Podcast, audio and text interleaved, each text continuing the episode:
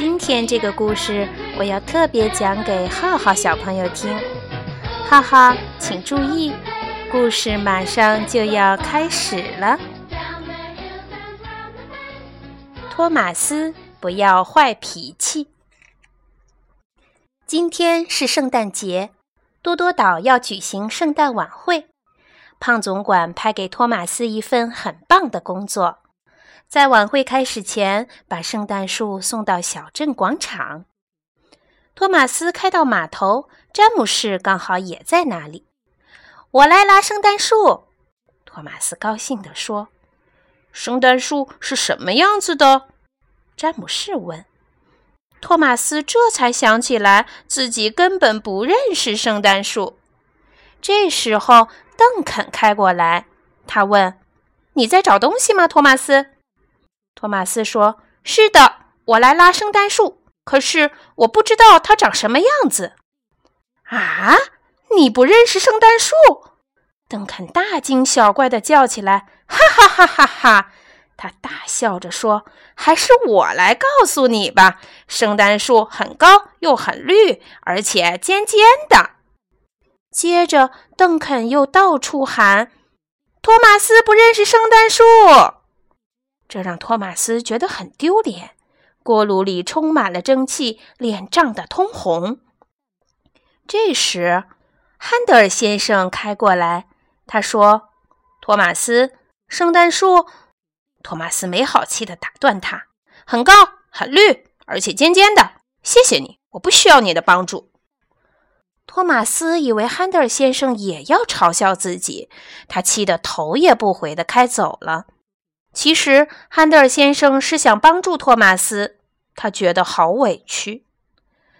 托马斯继续寻找圣诞树，他开进一间仓库，罗提斯正在那里。他笑眯眯地说：“你好，托马斯，需要我帮忙吗？”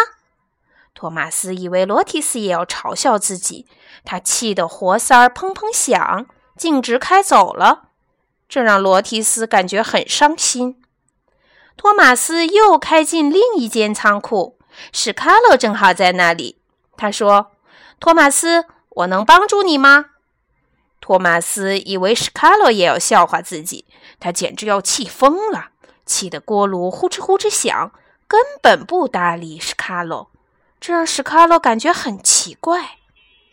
突然，托马斯发现了一堆长长尖尖的东西，盖着一大块布，放在一辆平车上。我找到圣诞树啦！托马斯大叫着，接上平车，飞快地出发了。可是托马斯太激动了，经过岔道时走错了轨道，他推着平车一头撞开栅栏，冲进了小河里。哦不！托马斯惊呆了。